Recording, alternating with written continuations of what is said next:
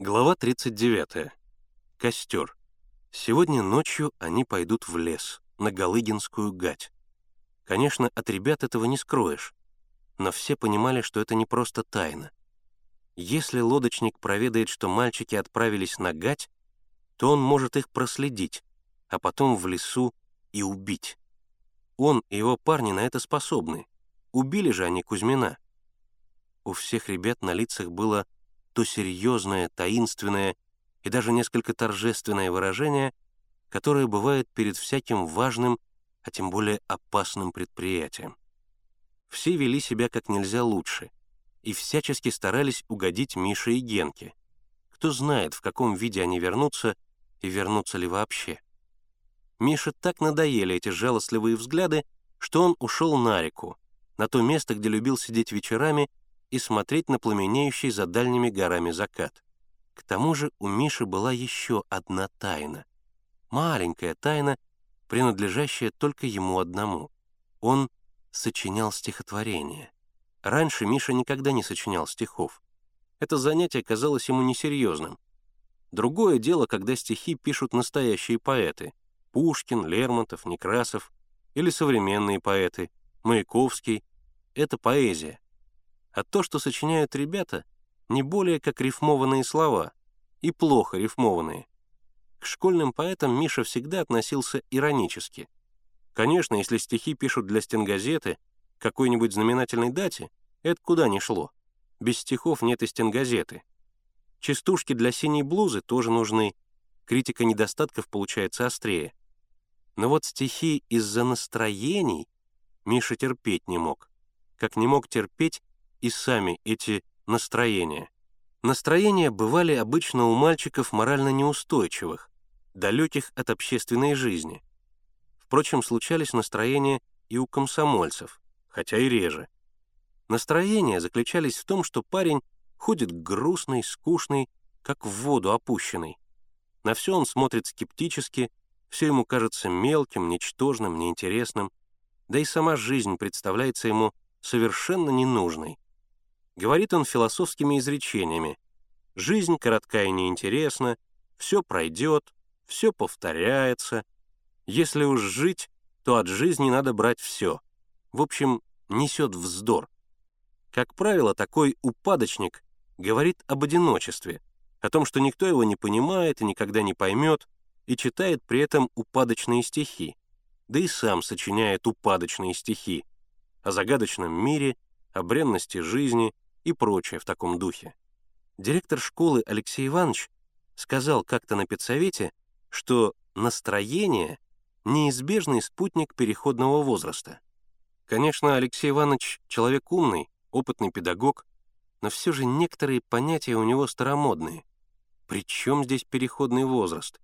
И что это за переходный возраст? Возраст как возраст. Миша был твердо убежден, что настроение есть не более как проявление моральной неустойчивости. Отсюда и сочинение упадочных стихов. Как только кто начинает сочинять стихи, значит, у него непременно начались настроения. И вдруг, совершенно неожиданно для себя, Миша сам начал сочинять стихи. Вернее, он сочинил одно стихотворение, и то не до конца. Он никак не мог подобрать рифмы к двум последним строчкам. Конечно, не упадочное стихотворение, а настоящее, революционное. Оно зародилось в те часы, когда он сидел на берегу Учи вечером, смотрел на пламенеющий за дальними горами закат и вспоминал маленькую железнодорожную станцию, удаляющиеся огоньки поезда, эшелон красноармейцев, полевого и большой плакат, на котором был нарисован рабочий, разбивающий тяжелым молотом цепи, опутывающий земной шар. Неожиданно возникла рифма. Шар земной, рабочий молодой. Потом другая — мосты, бойцы. И в результате почти двухнедельного труда появилось стихотворение, несовершенство которого Миша сознавал, но которое все же ему очень нравилось. И он надеялся со временем подобрать последние две строчки. Вот это стихотворение.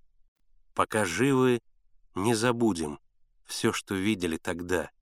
Эшелон на бой уходит за республику труда. Широко раскрыты двери, и толпой стоят в дверях бойцы в разорванных шинелях и в стоптанных сапогах. И опутанный цепями пламенеет шар земной, и молотом тяжелым цепи рубит рабочий молодой. Хоть крут подъем и взорваны дороги, и падают убитые бойцы, мы рельсы выложим, нарежем шпалы, туннели вырубим и наведем мосты. Борьба лишь начата, и нам передан молот.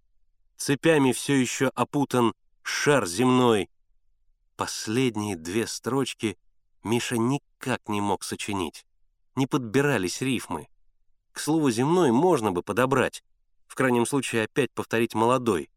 Но к слову «молот» Миша никак не мог найти рифму. А менять это слово Миша не хотел. Уж очень красиво звучало.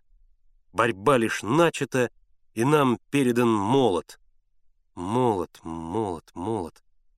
Какую же рифму к нему подобрать? Миша мусолил карандаш, напрягал воображение, но ничего подходящего найти не мог. Все слова, которые приходили ему на ум, не годились. Молот, долот, сколот, проколот. Искал Миша рифму и вечером на костре. Костер в этот вечер был не похож на другие костры. Обычный разговор не вязался. Никто не шутил, не рассказывал веселых историй. Зина Круглова попробовала было пересказать смешной ответ одной крестьянки на уроке ликбеза, но никому ее рассказ не показался ни смешным, ни интересным. Все сознавали ответственность момента. Торжественное, романтическое состояние охватило и Мишу. Его так и подмывало прочитать свое стихотворение, и в то же время было стыдно. Вожатый, а сочиняет стишки. Но они так вертелись у него на языке, что он не удержался и сказал, «Знаете, ребята, сейчас, когда мы с Генкой и Жердяем пойдем на Галыгинскую гать, мне кажется, что мы там узнаем что-то очень серьезное и важное. И это поможет нам не только оправдать Николая, но и открыть какую-то тайну. И мне сейчас припомнилась история с Кортиком, Полевой, Никитский и все другие. И как-то само собой у меня сочинились стихи. Если хотите, я их вам прочту. Все изъявили желание послушать. Миша встал и, немного волнуясь и боясь, что он забудет какую-нибудь строчку, прочитал стихи. Ребята молча слушали. Молчание царило еще некоторое время после того, как Миша кончил читать. Потом Генка спросил, «А где же конец?» «Конца я еще не сочинил», — ответил Миша. Ему вдруг стало очень стыдно. Стихи казались ему плохими, скверными, нехудожественными. Он увидел, что в них нет правильного размера, и рифма подгуливает, и вообще все пышно, в выспрене, не доходит до сердца. Зря он их читал. Кой черт его дернул? Зачем? Ведь он не собирается быть поэтом. Вот и ребята молчат. Понимают, что стихи плохие, но не говорят, не хотят его обидеть. Зачем он это затеял? Миша опустил руку в карман, незаметно измял и разорвал листок со стихами на мелкие кусочки. «Что ж», — сказал Славка, Стихи неплохие, только конца нет, и размер не всюду правильный. Потом нет рифма между первой и третьей строчками. «Это не обязательно», — заметила Зина. «Но желательно. И потом, в разных строчках разное количество слогов». «Зато, по идее, хорошо», — сказал Генка. «Я как услышал эти стихи, так сразу вспомнил и станцию, и эшелон, и комиссара Полевого, ты, Славка, потому критикуешь, что не видел этого. А мы с Мишей видели. Правда, Миш? Правда, подтвердил Миша. Но зачем я сочинил эти стихи, вы не знаете. Я вижу, что вы сидите скучные, и решил вас немного развлечь. Я знаю, что стихи плохие. Но мне хотелось вас немного позабавить и оживить наш скучный костер. Вот я взял и на ходу сочинил эти стихи. «Прямо сейчас вот и сочинил?» — усомнился Генка. «А то когда же?» Прямо в уме сочинил и прочитал. Миша встал. «Все. А теперь спать по палаткам. И имейте в виду, ничего с нами не случится. Мы скоро вернемся, так что никакой паники. А вот уж если мы к утру не придем, тогда ищите нас в лесу, у Галыгинской гати.